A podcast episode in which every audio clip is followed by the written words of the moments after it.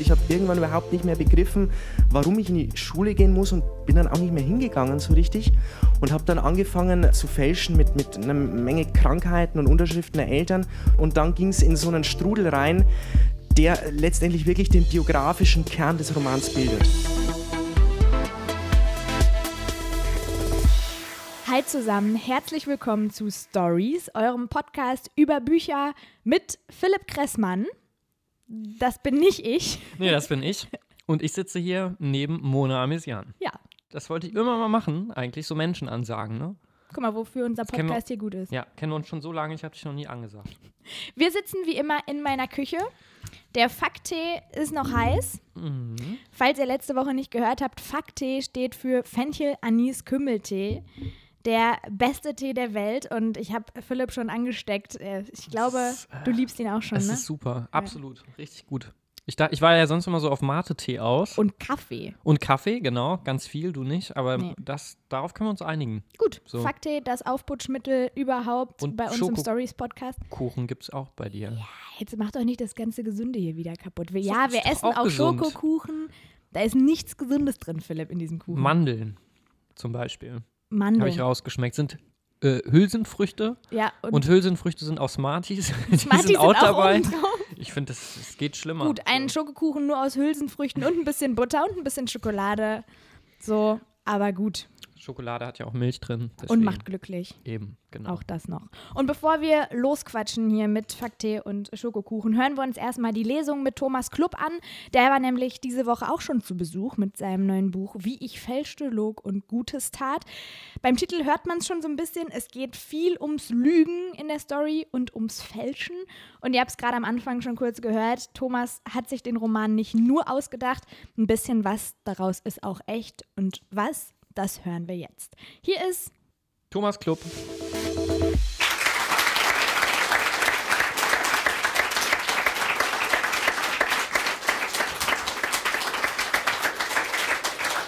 Hallo Thomas oder Servus.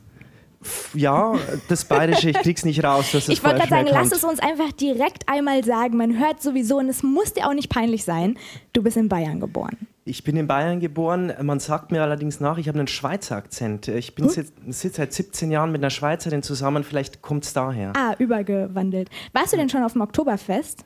Tatsächlich noch nie. Ist eigentlich, aber Noch ich komm nie? noch Noch- nie auf dem Oktoberfest. Ich komme allerdings aus der Oberpfalz und da ist eine schwierige Beziehung zu den Oberbayern wieder Ah. äh, da. Deswegen hat das Hast bis du jetzt denn noch nicht. Lederhosen im Schrank? Nee, tatsächlich nicht. Kochst du Weißwürste? Ich esse, ich koche sie nicht. Wie stehst du zu Bayern-Klischees? Ähm, ich bin leider Bayern-München-Fan, das darf man eigentlich Hm. fast nicht sagen, aber mich hat es irgendwann erwischt. Äh, ansonsten, ja, ansonsten mit einer gesunden Distanz zum Freistaat. Wir haben dir mal ein paar Brezen hingestellt. Super. damit du dich hier wie zu Hause fühlst bei uns äh, in Nordrhein-Westfalen. Dein neues Buch, das spielt auch in Bayern, in Weiden in der Oberpfalz. Und was dich und diesen Ort so verbindet, das klären wir in der nächsten Stunde. Ich freue mich auf die 1 Live-Lesung mit euch, mit Thomas Klupp und mit seinem neuen Buch Wie ich fälschte, log und Gutes tat.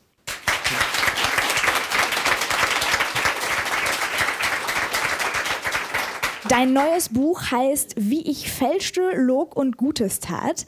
Hast du diese Woche mehr gefälscht, mehr gelogen oder mehr Gutes getan? Was würdest du sagen? Gemeine Frage. Ich würde sagen, ich habe ein bisschen gelogen, nicht gefälscht und ein klein wenig Gutes getan. Aber, aber ab wann ist denn für dich äh, eine Aussage eine Lüge? Wenn dir jemand sagt, wie geht's dir und du sagst gut, obwohl es dir nicht gut geht oder erst so richtig, wenn es sich für dich auch anfühlt wie eine krasse Lüge? Doch, also da muss schon eine Intention dabei sein, die mehr über diese typischen Notlügen, die ja auch eine Form von sozialem Schmiermittel irgendwo sind, dass du ab und zu jemanden triffst, einen Kollegen, eine Kollegin, wo du denkst, ah, naja, also okay.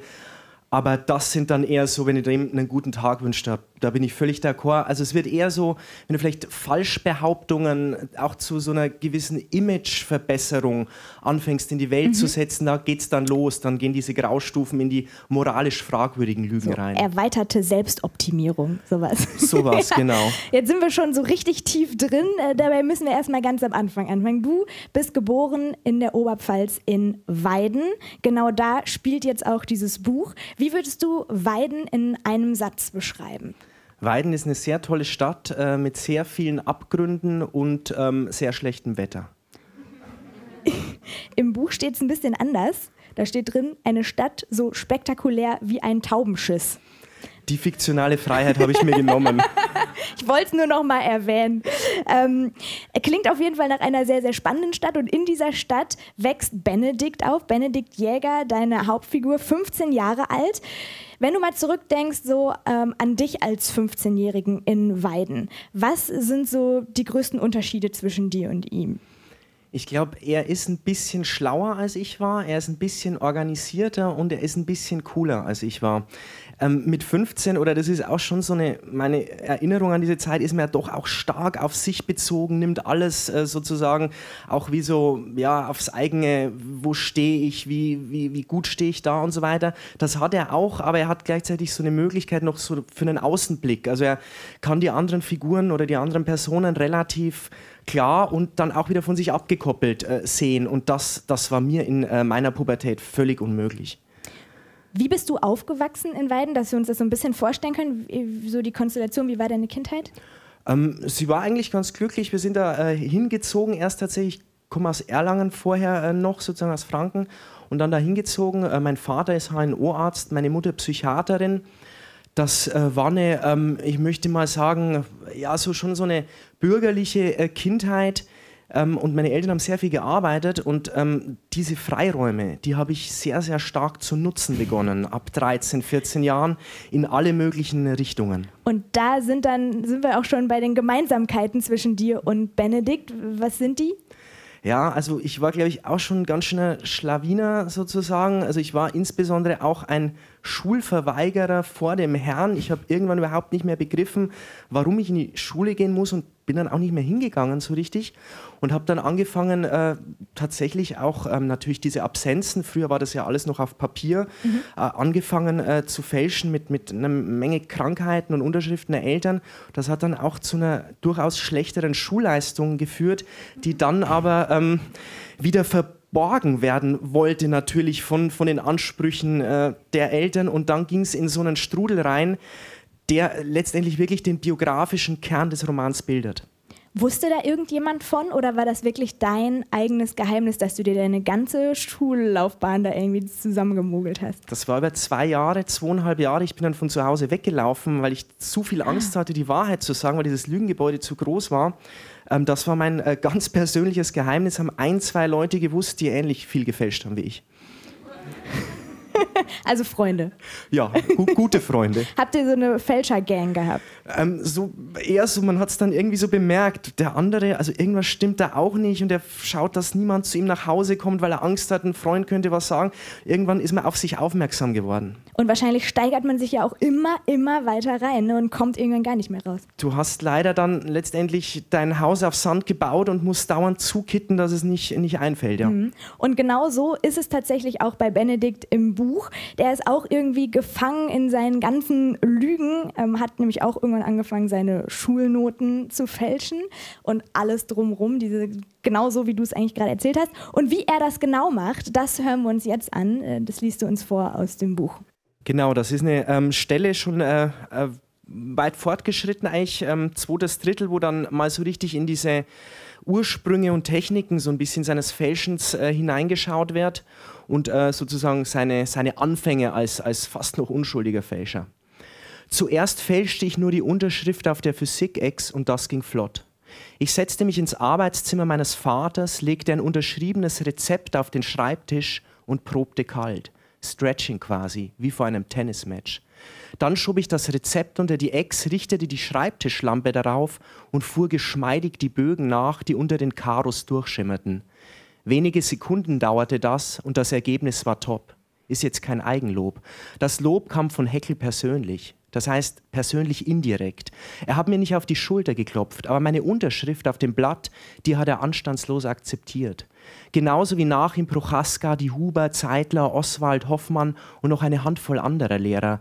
Keiner von denen hat je was an meinen Unterschriften auszusetzen gehabt und das spricht eigentlich schon für ihre Qualität. Die freilich auch immer besser wurde.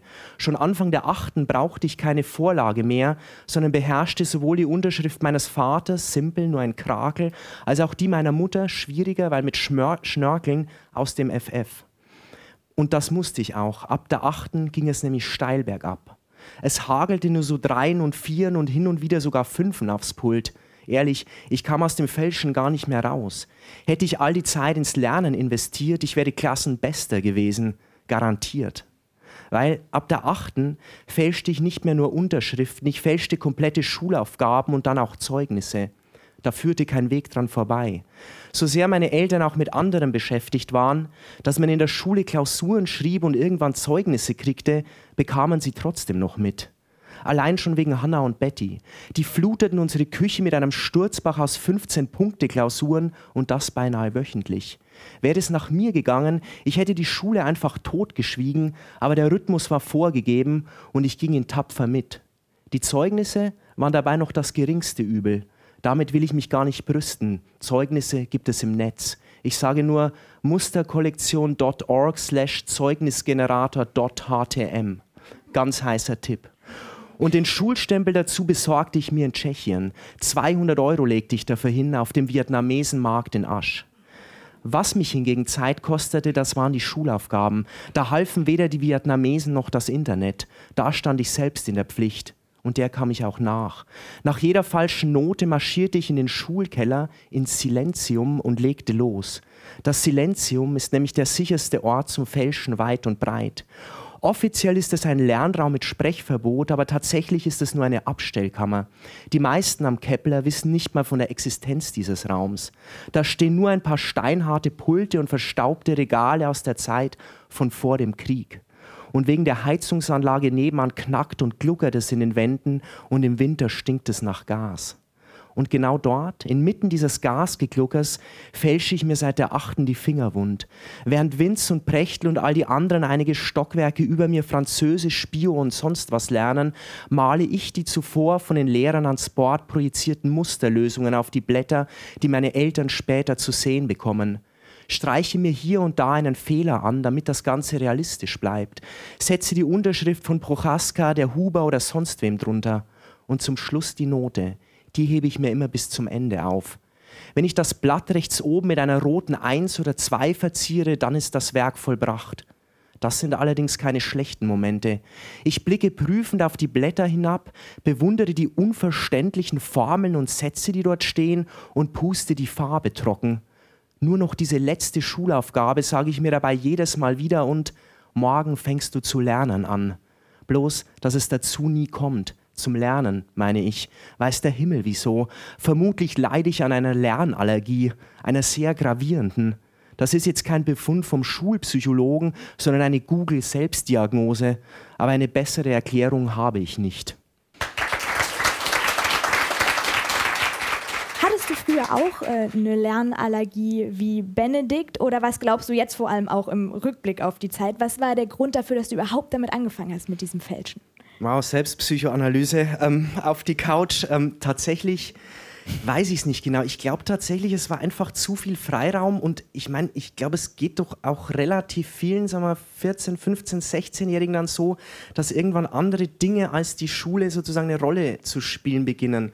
Und ähm, da habe ich mich sehr, sehr auf diese anderen Dinge konzentriert und habe dann letztendlich ähm, den Weg des geringsten Widerstands irgendwie genommen ähm, da mögen auch gewisse Erwartungshaltungen natürlich, ein gewisser, ja, eingebildeter oder auch tatsächlicher Leistungsdruck dahinter gestanden sein.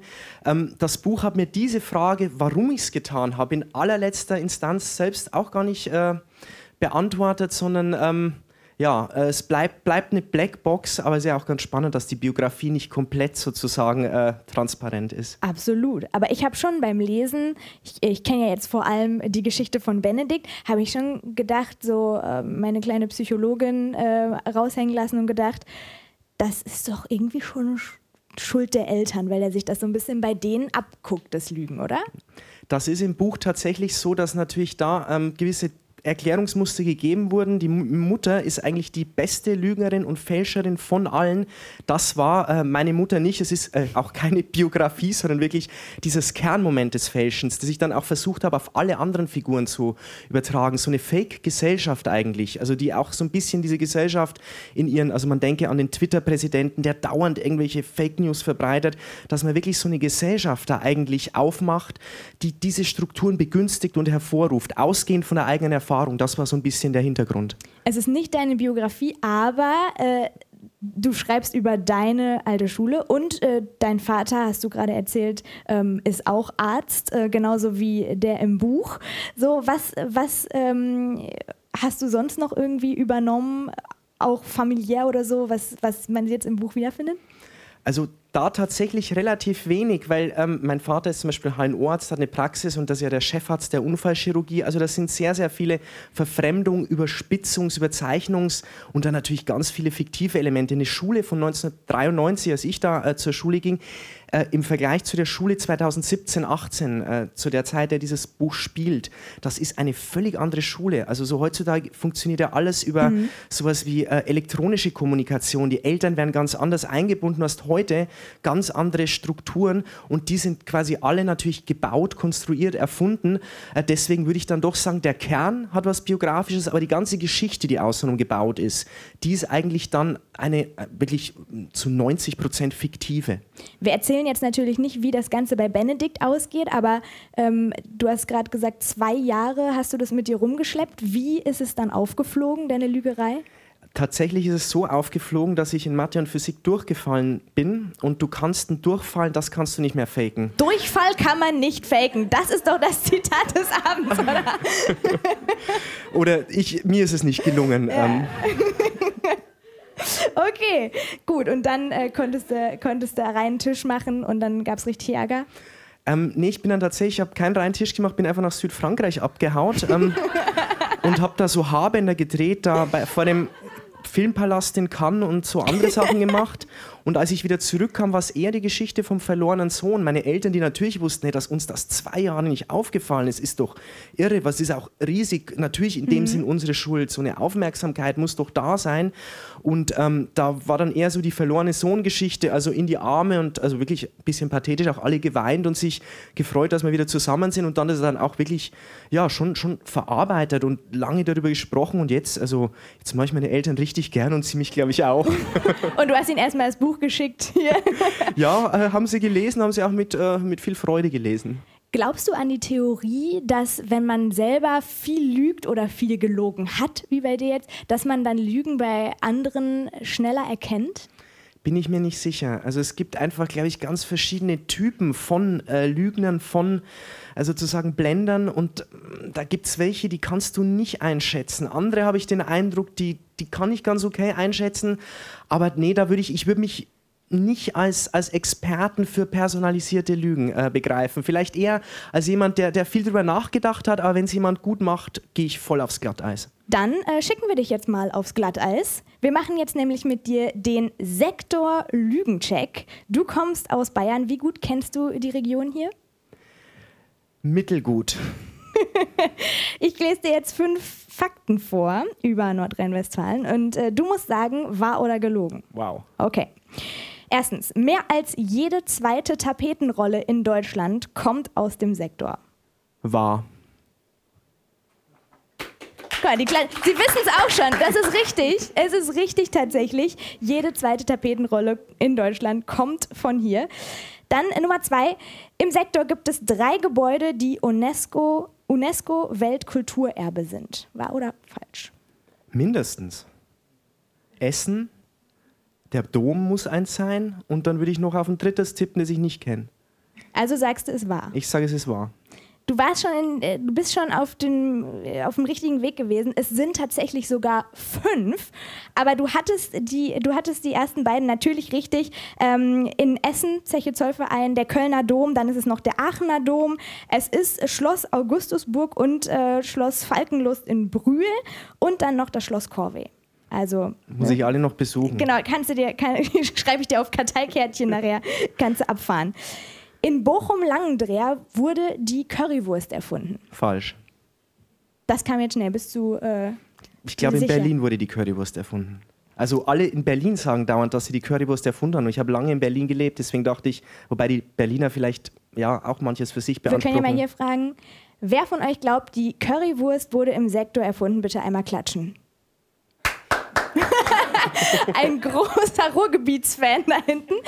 Tatsächlich wurde die Currywurst äh, wohl in Berlin erfunden von einer Wurstbudenbesitzerin, die es einfach mit Soße gemischt hat und dann das Patent drauf angemeldet hat. Also sehr gut aufgepasst. Im Sektor liegt der größte Binnenhafen Europas. Wahr oder falsch? Falsch. Wo liegt er? Holland. Falsch. Duisburg. ja, tatsächlich. Und zwar sind das die Duisburg-Ruhrorter Häfen. Und äh, die sind an der Mündung äh, der Ruhr und des Rheins und gelten als größter Binnenhafen Europas. Großartig. Und ich lerne echt Ja. viel hier. Das ist So. super. Ein Applaus für Thomas Klub und seine Lügendetektorkünste. Wir steigen jetzt nochmal in die Geschichte ein. Das Buch heißt ja nicht nur, wie ich fälschte und log, sondern auch, äh, wie ich Gutes tat. Und jetzt kommt so eine Stelle, an der Benedikt was Gutes tut. Er hilft nämlich einem Mädchen bei einer Lüge. Ja, also er tut es auch aus einem gewissen Eigennutz, wie man sehen wird, aber er hilft tatsächlich. Die Marietta ist seit heute Mittag offiziell meine, ich sage mal, Freundin. Sie fing mich direkt nach der Schule ab, schob mich, schob mich zwischen die Fahrradständer und fragte, ob ich mit ihr gehen will. Oton, hi, ich bin die Marietta, willst du mit mir gehen? Einfach so, Pistole direkt auf die Brust. Weil sie mindestens eine 7 ist, Tendenz zur 8, war ich schon drauf und dran Ja zu sagen, aber dann sagte ich doch erstmal Nein. Ich musste an Jasmin und Leonie denken, an die tödlichen Nachmittage in ihren Kinderzimmern, das endlose Lieblingsmusik hören und das scheinverliebte Geblinzle, das Händchenhalten im Pausenhof und sinnlose WhatsAppen und die irre Verpflichtung, sich nach der Schule am alten Rathaus zu treffen oder schlimmer noch, bei Regen in der Beanery. Danke, Jasmin und Leonie, danke, dass ich euch küssen durfte, aber danke, nein. So asozial Prechtels Halbbruder auch immer ist, in dem Punkt hat er recht. Feste Freundin ab frühestens 40 und vorher ist Party angesagt. Und Party mit Freundin ist keine Party, so viel steht fest. Und klar, gäbe es nicht das Bürgerfest und Silvester und Fasching und den Abschlussball und die Bockbieranstiche auf den Dörfern und vor allem die Partys auf dem Butterhof, wo man überall scoren konnte, nur halt ohne Kinderzimmer, würde ich das vermutlich auch anders sehen. Aber das gibt es ja alles zum Glück. Musste man sich nicht so krankhaft auf ein Mädchen versteifen, was mit 15, 16 bestimmt auch ungesund ist, psychologisch gesehen, meine ich. Wie auch immer. Jedenfalls hatte ich Marietta falsch eingeschätzt. Komplett falsch sogar. Als ich ihr gerade was vorwinseln wollte, von wegen Beziehung gerade vorbei und brauche erst mal Zeit für mich und so weiter, fiel sie mir ins Wort. Ich meine nicht richtig miteinander gehen, habe ich gerade auch keinen Nerv dafür, sondern du weißt schon. Hm? Mehr so offiziell. Offiziell?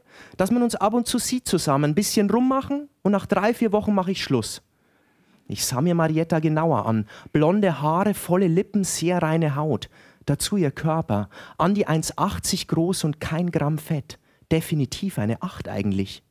Klingt nicht unspannend, sagte ich. Yes, rief sie, yes, und strahlte mir hart ins Gesicht. So als hätte sie mich gerade im dritten Satz im Tiebreak besiegt oder ein Reitturnier gewonnen. Eher ein Reitturnier. Sie war null verschwitzt. Also, sagte sie dann mit kontrollierter Stimme, und zwei Minuten später strahlte ich auch. Nicht so stahlhart wie sie, weil ich ja eher ein softer Typ bin, dafür von innen heraus. Sie hatte unsere Beziehung nämlich schon genau geplant und ihr Plan war ein Hit. Ein, zweimal die Woche sollten wir uns in der Altstadt treffen, Fußgängerzone, Beanery und so weiter, wo sie mit ihren Freundinnen verabredet war und dort sollten wir uns dann küssen und alles und danach konnte ich meiner Wege ziehen. Einzige Bedingung, sie machte Schluss und ich hielt den Mund. Musst dir wegen hinterher keine Sorgen machen, sagte sie, ich läster nicht. Und wenn schon, mir doch egal. Perfekt, sagte ich, Deal. Sie zückte ihr Handy. Nummer? Ich diktierte sie ihr.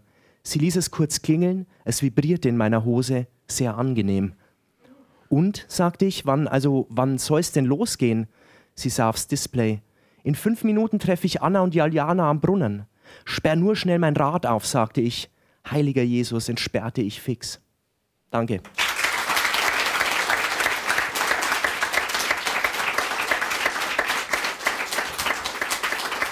Das hier ist Stories. Neben mir sitzt heute Thomas Klupp und wir sprechen über sein neues Buch Wie ich fälschte, log und Gutes tat. Darin geht es um den 15-jährigen Benedikt und der tickt so ein bisschen wie Thomas selber als Jugendlicher.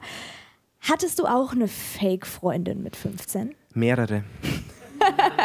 Gleichzeitig. Ehrlich? Fast.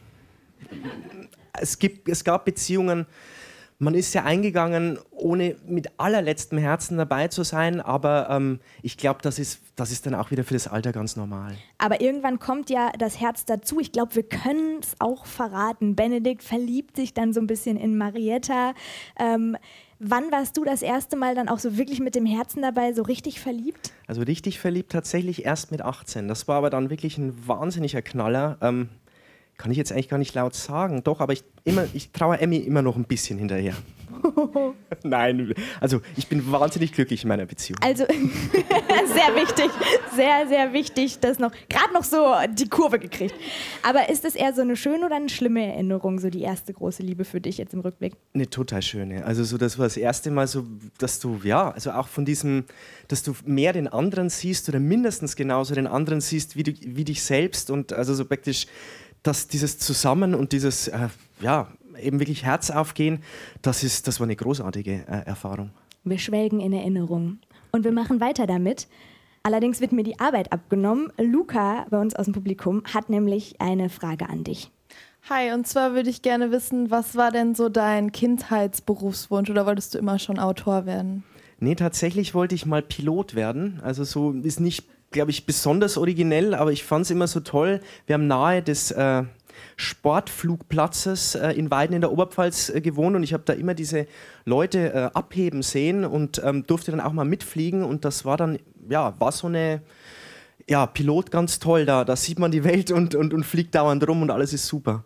Hätte wahrscheinlich die Physiknote ein bisschen besser sein müssen. Deutlich besser. ist es tatsächlich, also wenn, wenn jetzt da irgendwie ein Einser-Abi äh, dann gewesen wäre, meinst du dann, wärst du heute Pilot und nicht Autor? Also es war wirklich Kindheitswunsch. Ähm, ich glaube dann so mit 11, 12, 13 ging es dann wirklich stark auch so in irgendwelche eher künstlerischen Bereiche, so Theater AG, Literatur AG auch so ausprobiert und da ging es dann doch in diese Richtung. Okay, dann gehen wir jetzt auch in eine andere Richtung und zwar in die von Achim. Achim, was möchtest du denn wissen? Hallo, ja. Ähm, als FC-Fan wollte ich dich natürlich fragen, findest du nicht auch, dass der FC zu Recht der Angstgegner der Bayern ist? Zwar dieses Jahr nicht, aber nächstes Jahr sind wir wieder da. So, das wollen wir aber jetzt mal wissen, wie viel Angst ihr vorm FC Köln habt. Und das ist jetzt eine komplett ungelogene ähm, Antwort. Ich habe einen guten Freund, Andreas Merkel heißt, der ist auch Autor, ist ein FC-Fan, also ein irrer FC-Fan und der hat mich äh, durchaus auch geimpft sozusagen und als letztes Jahr, äh, oder was letztes Jahr? Nee, letztes Jahr sind sie abgestiegen. Das ist echt traurig, weil Köln... Erinner uns nochmal dran. Nee, äh, Entschuldigung, aber nee, was ich sage, Köln gehört in die Bundesliga und Köln gegen Bayern ist natürlich, aber wir haben keine Angst vom FC. Das hörte sich fast gut an, wenn du. Schon wieder eine Lüge. Achim, ich glaube, ich brauche dann gar nicht fragen, was dein Lieblingssport ist, oder? Ähm, Basketball. Und deiner, Thomas? Ähm, tatsächlich Tennis. Ja, das wäre jetzt auch, also, weil das, da geht es im Buch auch sehr, sehr viel drum und äh, das kann auch nicht von irgendwo kommen. Da sind nämlich sehr, sehr viele Fachbegriffe, Tennis-Fachbegriffe, weil Benedikt spielt Tennis. Das ist eigentlich kann man so sagen, das Einzige, was er so richtig, wahrhaftig, wirklich kann. Und er ist auch so ein bisschen berühmt geworden in Weiden durchs Tennis mit seiner Mannschaft. Was haben die gewonnen? Die haben die äh, Tennis-Landesmeisterschaft der Schulen in Bayern gewonnen. Und bei dieser Tennis-Landesmeisterschaft äh, dann auch gegen ein Sportinternat mit äh, Leistungszentrum äh, gewonnen. Und dafür ähm, werden sie dann äh, auch belohnt äh, durch eine Ballonfahrt, die zu Beginn des Schuljahrs stattfindet, weil sie sozusagen der Schule auch Reputation nach außen verschafft haben damit geht das Buch auch los und da hören wir auch gleich noch mal eine Stelle raus. Vielleicht vorher noch kurz, wer fliegt da jetzt alles? Fährt, Entschuldigung. Man fährt ja mit einem Ballon. Wer fährt da jetzt alles mit? Genau, das ist tatsächlich die Schulmannschaft, die besteht aus vier Spielen. Hirschi, die Nummer eins, äh, sehr großer Streber eigentlich. Und dann ähm, Bartels, Winz, Prechtel und ähm, Benedikt Jäger selbst und der Betreuer, der Coach äh, Heckmann. Außerdem natürlich der Ballonfahrtpilot, ein äh, pensionierter Kampfhubschrauberpilot äh, des Flughafens, äh, des, des Truppenübungsplatzes Grafenwöhr, der tatsächlich da in der Nähe von Weiden ist. Und diese äh, Leute als Belohnung steigen eben auf, um äh, Ballon zu fahren und ähm, da passiert dann so ein bisschen was im Vorfeld. Ja, dann hören wir uns das doch mal an, was da so ein bisschen passiert im Vorfeld. Sie ähm, gehen äh, gerade auf den äh, Ballonkorb zu, der da ist ein nebliger Morgen, der da im Nebel steht. Und Benedikt äh, beobachtet äh, das und, und erzählt, äh, was jetzt äh, im Vorfeld dieser Ballonfahrt, die dann trotzdem stattfindet, passiert. Heckmann öffnet die Heckklappe des Vans, wir schultern unsere Tennisbags und laufen zum Ballonkorb. Als erstes klettern Vince und ich rein und dann ist Prechtl an der Reihe. Er will gerade sein Bein über die Brüstung schwingen, da sehe ich es. Es tropft aus seiner Bag. Wobei Tropfen die Untertreibung des Tages ist. Unten, wo die Bag zugezippt ist, genau zwischen den silbernen Reißverschlussschiebern, leckt ein richtiges Rinnsal raus. Fuck, denke ich, hoffentlich sieht Captain Jack das nicht. Captain Jack heißt der äh, Ballonfahrpilot. Prechtl hat nämlich geladen ein halbes Dutzend Wasserbomben, Präserbomben, um genau zu sein, mit Wasser und Tomatensaft zum Bersten gefüllte Präservative, die er, wenn wir erst mal 1000 Meter über der Erde sind, über allen möglichen Dörfern und Straßen und Marktplätzen runterfeuern will. Mindestens eine von den Bomben muss bei dem Geholper über die Wiese geplatzt sein und das ist natürlich suboptimal. Noch suboptimaler ist aber, dass auch der Captain das Rinnsal bemerkt. Hey du, sagt er, wart mal, du tropfst. Prechtl schaltet auf taub und klettert weiter, aber so leicht lässt sich der Captain nicht ignorieren. Er drückt Prechtl eine Hand auf den Oberschenkel, sodass er ein Bein im Korb, das andere draußen, rittlings auf der Brüstung zu sitzen kommt. Wie ein aufgebocktes Galionsschwein hockt er damit in der Luft baumelnden Beinen und quetscht sich auf den Baststreben die Eier wund, aber das ist jetzt sein geringstes Problem. Der Captain will nämlich, dass er die Bag aufmacht. Aus einer seiner 100 Uniformtaschen zieht er sogar einen Lappen und hält ihn Prechtl hin zum Trockenmachen und Prechtl sagt, wird erledigt, da drüben beim Van. Er springt wie eine Ziege vom Korbrand und in dem Moment macht es Klick beim Captain. Man kann regelrecht sehen, wie hinter seiner Stirn die Warnlichter angehen. Das Grinsen bröckelt aus seinem Gesicht. Er zieht die Brauen zusammen und sagt: Was ist denn da ausgelaufen? Prechtl: Bestimmt bloß meine Capri-Sonne. Captain Jack, schau nach. Prechtl mach ich ja, drüben beim Van. Captain Jack, hier machst die Bag auf, aber Dalli. Vince und mir krampft schon halb der Kiefer vor Lachen, nur Heckmann steht wie immer voll auf dem Schlauch. Wenn Captain Jack, sagt er, also wenn Herr Conley dir schon seinen Lappen gibt, Timo, dann öffne doch bitte die Bag. Und Prechtl, dem wirklich nichts mehr einfällt, um die Lage zu retten, zippt im Zeitlupentempo den Reißverschluss auf. Bild für die Götter, ehrlich wahr. Am Boden der Bag schwimmt eine hellrote Suppe, am Racket-Rahmen kleben Gummifetzen und in der Rundung unten, von den Scheinwerfern bestens ausgeleuchtet, glänzen vier heilgebliebene Präserbomben in ihrem schleimigen Nest.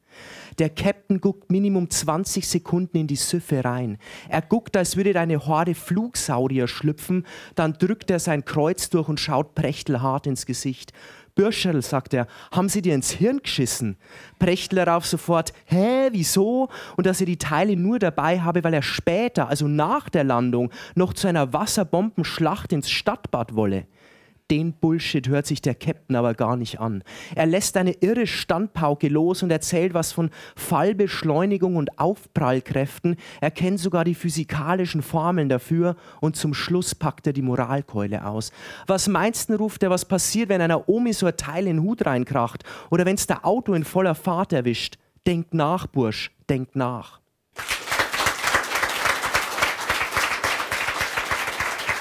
Thomas, wir wissen jetzt schon, ein großer Teil von diesem Buch ist wahr, vor allem der Teil mit dem Lügen und dem Fälschen. Das ist ja jetzt eigentlich nichts, worauf man so ganz besonders stolz ist, wenn man sowas in der Vergangenheit gemacht hat. Warum wolltest du trotzdem ein Buch darüber schreiben? Ich denke, dass diese Erfahrung eines Doppellebens, eines mehr Schein als Sein Lebens etwas ist, das ganz, ganz viele Leute in kleineren oder größeren Dimensionen kennen. Das ich kenne, das letztendlich auch, muss ich ehrlich sagen, für mich so ein bisschen diese Gesellschaft mit charakterisiert, dass da sehr viel ja so Image Processing betrieben wird, äh, Upgrading, ähm, Optimierung, man denke auch an die neuen Medien, an diese Selbstdarstellung, dass darüber äh, ja, sehr, sehr viel Selbstdefinition stattfindet.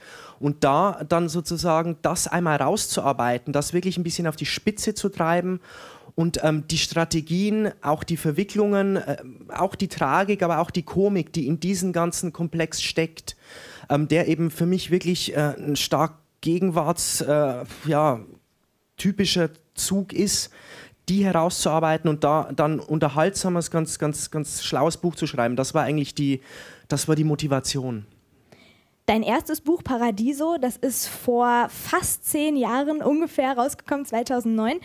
Seitdem weiß ich, hast du eine Dissertation geschrieben, richtig? Äh, und einen Krimi angefangen. Warum kennen wir den nicht? Weil der dann nach Seite 100 so wahnsinnig schlecht wurde, dass ich ihn abbrechen musste, weil das äh, konnte ich nicht, äh, also da, wenn die, die müssen dann schon sauber oder müssen schon Spaß machen, auch mir selbst beim Schreiben Spaß machen, die Bücher. Und der hat sich so gut angefühlt am Anfang und dann wurde er immer schlechter und dann ist er irgendwann versickert. Und das, ähm, ja, ich arbeite auch an so einer Schreibschule in Hildesheim und da hast du dann auch so ein blödes, ja, so einen Sensor, so einen inneren Lektor rein in den Kopf äh, gepflanzt, der das dann relativ äh, bald bemerkt und ähm, ja, das ging dann irgendwie nicht mehr. Also relativ bald ist äh, gut gesagt. Ich finde 100 Seiten ist das nicht schon sehr, sehr frustrierend, wenn man die schreibt und dann landen die im es hat wehgetan, aber ähm, man muss dann auch sagen, ich habe dafür was gelernt, wieder äh, szenische Arbeit. Also so wie baue ich eine Szene, was im Paradiso im ersten Buch eher so aus einem Monolog rauskam. Das ist jetzt ein viel szenisches Buch und das habe ich durchaus über das Scheitern da gelernt, weil da habe ich also so Szenenbau mir drauf geschafft, bloß da waren die Figuren irgendwann flach. Mhm. Lena hier im Publikum hat genau zum Thema Schreiben noch eine Frage an dich und die kommt jetzt. Hallo, hattest du schon mal eine richtig schlimme Schreibkrise? Ich hatte äh, anderthalb Jahre, wo ich mal nicht geschrieben habe. Ich weiß nicht, ob das eine Krise ist. Es war das Jahr nach Paradiso. Da war ich so froh, dass das Debüt raus ist. Da habe ich eigentlich anderthalb Jahre wirklich gefeiert. Und, äh, also Leute, wenn ihr mal richtig feiern wollt, schreibt ein Buch. genau, wenn, und dann, und dann da habe ich wirklich nicht geschrieben, weil auch war ich zu nah an der alten Stimme dran. Ich würde es weniger als Krise, sondern als einen Schreibstopp bezeichnen. Du äh, unterrichtest ja oder du bist ja auch an so einer Schreibschule, hast du gerade gesagt. Was kann man denn machen, wenn man so eine kreative Superblockade hat? Was ist da dein Trick? Also es ist tatsächlich das einzige Weitermachen. Also so selbst wenn du dich an den Schreibtisch setzt und dann nur vier Sätze äh, zustande bringst, von dem du am nächsten Tag dreieinhalb löscht, also du hast eigentlich keine andere Chance, als, als, als weiterzumachen oder dir halt mal wirklich zu sagen, so jetzt äh, gehe ich mal äh, drei Monate wandern, feiern oder was auch immer und dann äh, mit, mit, mit einem entspannten Geist wieder zurück an den Schreibtisch. Aber ich würde schon sagen, also die meisten Schreibkrisen werden einfach übers Weitermachen überwunden. Also du wirst auf jeden Fall auch weiterschreiben. Wird es von dir nochmal einen Krimi geben? Ich hoffe. Also so, es ist oft so, dass so alte Materialien finden dann ein paar Jahre später, plötzlich kriegt man wieder einen Zugriff drauf oder findet den Dreh, wie es zu machen ist. Ich habe ihn noch nicht abgeschrieben, aber im Moment äh, erstmal äh, erst noch nicht.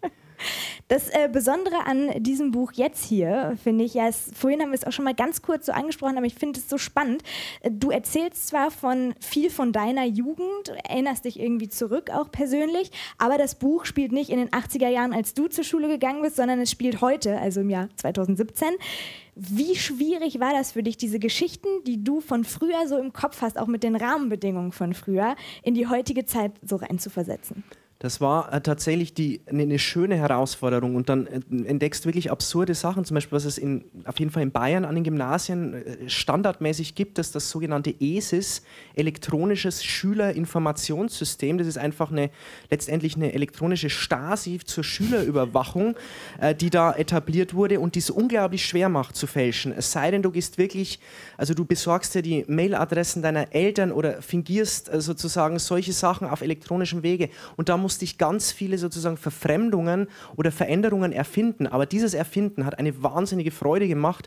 Deswegen, es war schwierig, aber es war, also ich wollte nicht auch eine 90er Jahre Zeit abschreiben. Ich finde, es schreiben so viele Leute immer wieder jetzt so, mhm. wie waren die 80er, wie waren die 90er. Interessiert mich tatsächlich weniger als zu schauen, wie, wie komme ich an diese Gegenwart dran, in der wir leben. Wenn du es dir aussuchen könntest, wärst du lieber in den 80ern nochmal 15 oder heute? Schwierige Frage. Ich, da weiß ich auch zu wenig tatsächlich, wie fühlt sich der oder die Jugendliche heute und es gibt ja auch gar nicht den oder die Jugendliche. Ich kann bloß sagen, ich fand, also die 90er waren es dann bei mir vor allem so, als diese Pubertät losging, ich fand die 90er sehr, sehr toll. Also mit Grunge, mit dann auch beginnenden Techno, mit einer noch äh, relativ äh, großen Freiheit von, von Gestaltung, wenig, weniger von solchen Optimierungs- oder Normierungsmechanismen, die du dann auch gerade im heutigen Schulsystem findest. Also mhm. auch wenn es mir nicht nur gut getan hat, äh, ich finde es trotzdem, ich fand es eine tolle Zeit. Meinst du, du könntest heute nochmal äh, so hart fälschen wie damals? Ähm, also ich könnte mir vorstellen, dass wenn ich mir sehr Mühe gebe, dass dann doch auch Wege zu finden wären, das zu bewerkstelligen. Ich werde es jetzt bei meinen Kindern beobachten, wie genau, die damit ist, umgehen. Das, das, Buch war wahrscheinlich die beste Vorbereitung darauf, weil du jetzt alle, alle Skills und alle Tricks kennst, äh, die es so gibt. Aber wahrscheinlich war ja so die größte Veränderung dieses ganze Elektronische, dass es jetzt Smartboards gibt und Handys und iPads und so. Was war noch irgendwie so was, wo du gemerkt hast, ach Mist, äh, jetzt mal auch von diesem ESIS-System ist ja auch so was Elektronisches, was irgendwie so was ganz anderes, was es früher noch nicht gab, was du reinsetzen musstest? Ich weiß gar nicht, ähm, ob ich dann nochmal auf Gegenstände oder, oder Techniken oder so, das weniger, sondern ich habe den Eindruck, vielleicht ist es ein falscher Eindruck, der Eindruck schon eines greisen alten Mannes inzwischen mit meinen 40, ähm, der dann, äh, ich habe den Eindruck, die heutigen Jugendlichen sind etwas stromlinienförmiger äh, vom Zugang auf auch sowas wie, ich schließe die Schule relativ schnell ab, ich studiere relativ äh, schnell, ich bin eigentlich mit 24, 25 schon aus den ganzen, kann dann in den Beruf reingehen, da ein etwas stärker stromlinienförmiges Denken auch über, über Selbstentwurf und das, ähm, das sozusagen einerseits so ein bisschen mitzunehmen in diese Figur hinein, aber trotzdem so einen Anarcho-Hedonismus noch mitzuerzählen, das auf glaubhafte Menge, äh, auf glaubhafte Weise zu vermengen das war eine große Herausforderung. Und ähm, ja, das äh, ist aber vielleicht auch so, vielleicht unterschätze ich die Jugend und die ist eigentlich viel, viel krasser, als, äh, als ich das eigentlich mir so vorstelle. Also, liebe Jugend, lest dieses Buch und findet selbst raus, ob ihr gut getroffen seid oder nicht. Ich glaube, eine Sache war aber schon immer gleich und wird wahrscheinlich auch immer gleich bleiben. Jungen in der Pubertät, vor allem in der frühen Pubertät, sind einfach irgendwie, ja, wie soll ich es jetzt sagen, sexuell geladen kann, ja. man, kann man so, ja, du warst ja mal einer, ja. Äh, und jetzt kommt auch noch so ein Beweis dafür. Ähm, die letzte Stelle, die du uns vorliest aus dem Buch, mit einem meiner Lieblingsstellen übrigens. Vielen Dank. Ähm, es ist so, man muss eine ganz kurze Vorrede halten. Ähm, Benedikts Mutter, eine der größten Fälscherinnen und Blenderinnen, die dieser Planet je gesehen hat, veranstaltet ein Charity-Lunch für Flüchtlinge auf äh, ihrer Terrasse. Es kommt der Lions Club, es ist äh, die gehobene Weidner Gesellschaft da und ähm, der Vater hat eine illegale Praxis im Keller oder ein illegales Steuersparmodell im Keller und jetzt hat die Mutter Angst, dass er in den Keller äh, jemand reinschaut und sieht, dass da gar keine Praxis ist, sondern ein Antiquitätenlager.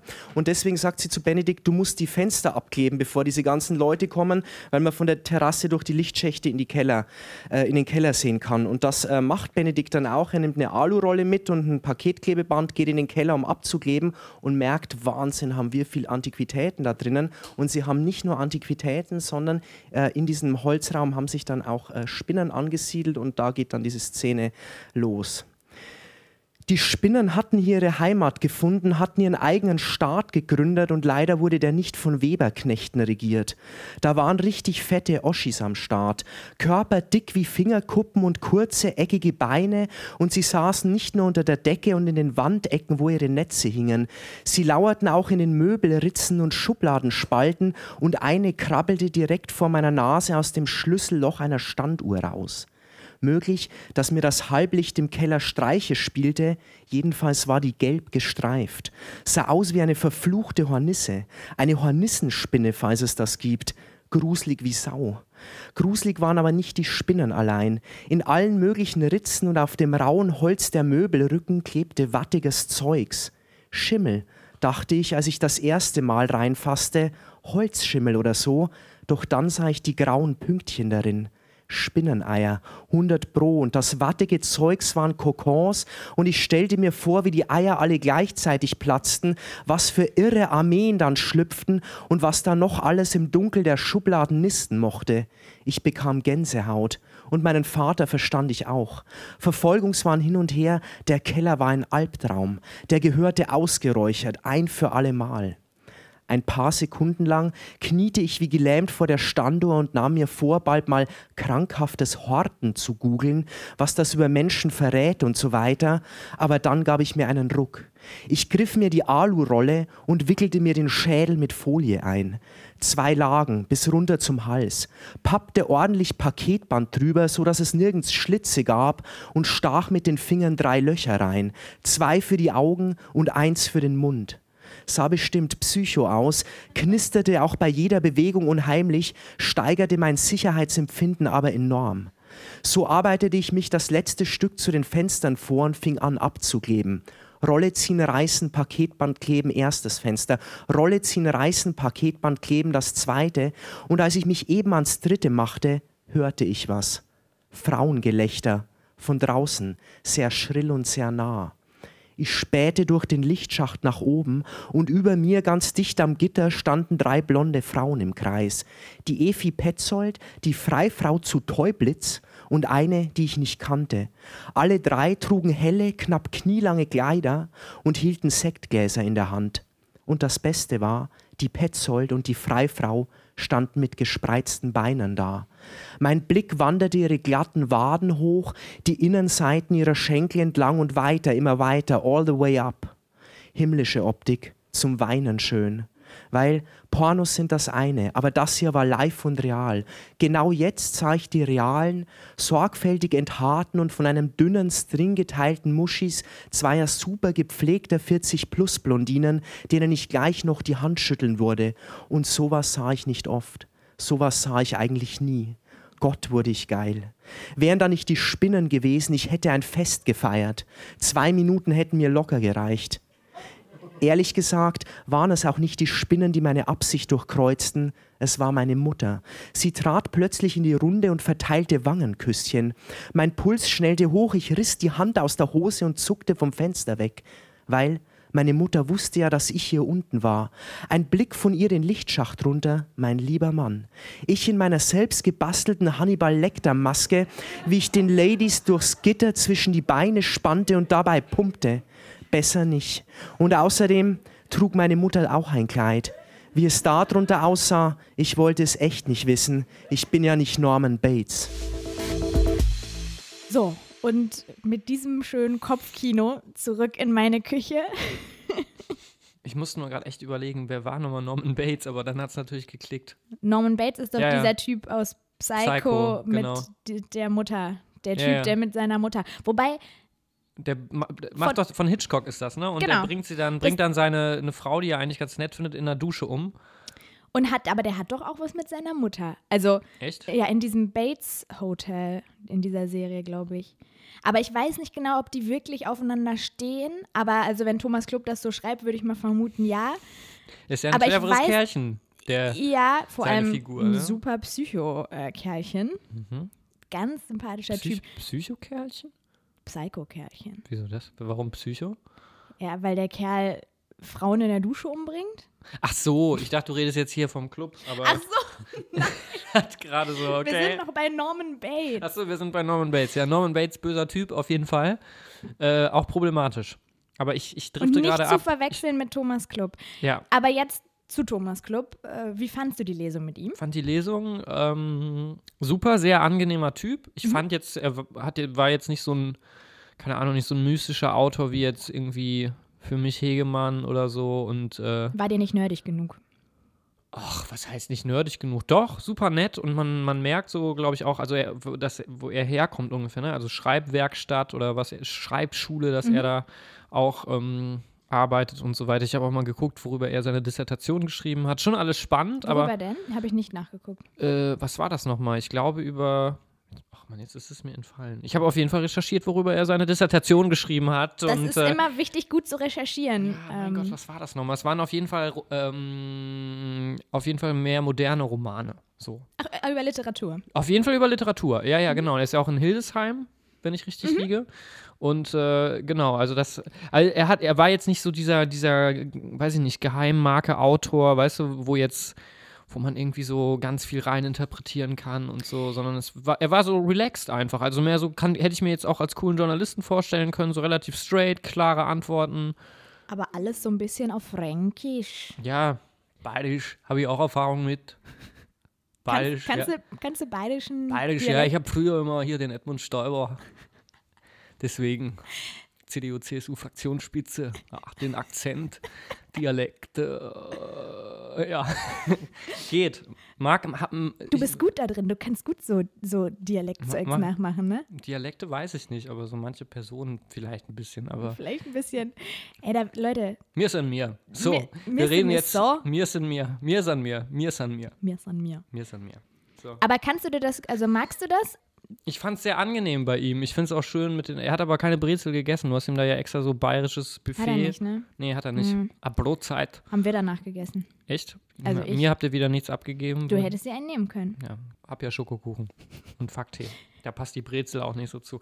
Wobei Nee, es ja gerade Oktoberfest. Wir hätten auch, wir hätten auch hier heute Stimmt. Bier und Brezen zum Podcast. Warst du mal auf dem. Oktoberfest? Nee. Ich war nie. da einmal. Echt? letztes Jahr. Mhm. Philipp, ich kann mir dich so nicht beim Nee, Oktoberfest ich habe mich da auch ein bisschen vorstellen. verlaufen tatsächlich. So, ich bin da auch in so einem Mantel rumgelaufen und ich hatte sogar so ein dickes Buch noch in der Tasche. Ist nicht also, wahr. Doch, aber es war so ein Du bisschen. warst nicht im Mantel und mit Buch auf dem Oktoberfest. Doch, also ich, doch.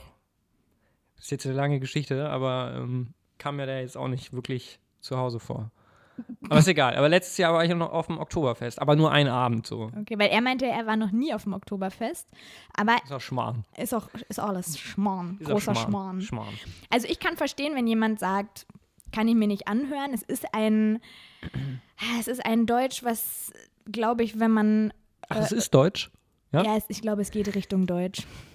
Ich glaube, wenn man so lupenreines äh, Ruhrpott-Hochdeutsch spricht wie ich, dann kann das schon mal ein bisschen komisch klingen in den Ohren. Aber bei ihm, vor allem wie er gelesen hat, fand ich echt äh, ganz cool. Aber vielleicht liegt es auch daran, dass ich ihn einfach sau sympathisch fand. Ich fand, das war so ein netter Typ, auch vor und nach der Lesung. Ja, einfach so, so, so grundsympathisch. Ja, fand ich auch. Mir war das halt nur manchmal so ein bisschen zu fast zu transparent, weil ich bin ja immer so Fan auch noch von so Geheimnis und irgendwie mystische Autoren und irgendwie so eine war jetzt keine Tiefe. harte Nuss zu knacken oder so. Ja, Tiefe hatte, hatte also Tiefe hat das, dieses Buch ja auf jeden Fall, ne? Also nicht, dass man das gerade falsch versteht. Nur ich fand jetzt nicht, dass er, muss er ja auch nicht, aber ich bin ja immer schon mehr so Fan von Autoren, wo ich immer dann so große Fragezeichen habe oder die auch nicht auf jede Frage direkt so antworten wollen. So, er war ja sehr offen, was seine eigene Jugend angeht und so weiter. Und ich, ich mag immer so dieses, dieses, ja, wie soll ich sagen, dieses Verstecken und Spielen mit, mit, mit Identität und so. Und das, Ich glaube, das ist der Nerd in dir einfach. Ich mag das auch, wenn Leute, wenn ich einfach auch mal mit jemandem da sitze und das Gefühl habe, ich sitze da mit einer komplett normalen Person, die da gerade nicht als ähm, oh la ich bin ein Autor vor mir sitzt, sondern als Ja. Mensch, der einfach Bock hat, irgendwie über das Buch zu reden, was er geschrieben hat und das auch nicht so in den Himmel hebt und als Riesenoberleistung und ich muss äh, geheim sein hier, geheim sein da.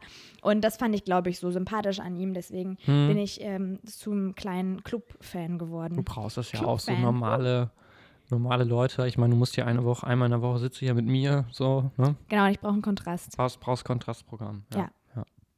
Aber ich fand es wirklich, äh, ich fand es wirklich spannend, wie offen er war und dass er das so, das macht es natürlich auch irgendwie aus. Ich glaube, das Buch wäre nur halb so spannend, wenn, wenn man nicht wüsste, dass das stimmt mit diesem Fälschen bei ihm früher. Mhm. Und ich, Ja. nicht? Mm, naja, es ist ja auch in dem Sinne nicht komplett biografisch. Es Nee. ist ja komplett andere Zeit. Ne? Es ist ja sehr, auch soziale Medien gibt es ja schon da, WhatsApp-Mails etc. Mhm. Und deswegen, ich brauche das gar nicht zu wissen, ehrlich gesagt, dass das jetzt biografisch ge geprägt war von ihm. Ich fand es für die Lesung, also jetzt damit ihm Für die sitzen- Lesung voll, ja, Ja. fürs Buch mal. Und das Buch selber, ich, äh, ich wusste, glaube ich, beim Lesen auch am Anfang gar nicht, dass das äh, biografisch geprägt ist. Ja. Aber es wurde spannender für mich, als ich es wusste, weil ich mich die ganze Zeit gefragt habe, was davon hat er selber erle erlebt. Ja. Zum Beispiel jetzt da der Mutter unter den Rock zu gucken und den Frauen. Ähm, und da in diesem Kellerschacht zu sitzen. Ja, also ne, ich habe mich immer gefragt, ist ihm das passiert oder hat er sich das jetzt ausgedacht? Und ja, dieses, die ganze Zeit dieses Spiel mit, mit diesem Fälschen in der Schule, Mhm. wo man sich auch die ganze Zeit überlegt, was man selber so gemacht hat in der Mhm. Schule früher. Mhm. Hast du, Also ich wollte gerade sagen, du wahrscheinlich nicht. Ähm, es, ich war tatsächlich, also was er jetzt am Ende gesagt hat, ich war immer gern in der Schule eigentlich. Also ich hatte auch nie das Bedürfnis, da länger von wegzubleiben oder so. Ja, Sehr sympathisch. ja, auf jeden Fall. Aber es gab, mal, ich, es gab aber mal eine witzige Szene, da habe ich mich während der Lesung eben äh, dran erinnert gefühlt.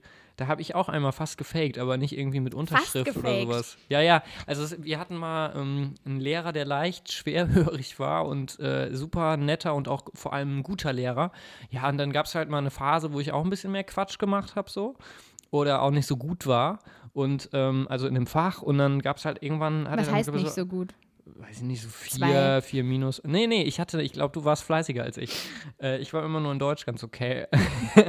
und ähm, dann jedenfalls hat er angedroht, ich rufe bei dir zu Hause an. So, Oh. und ich hatte, das war aber, glaube ich, auch so ungefähr so der Zeitraum, wo dieses Buch von Thomas Klupp spielt, achte Klasse oder so. Und ich hatte richtig Schiss.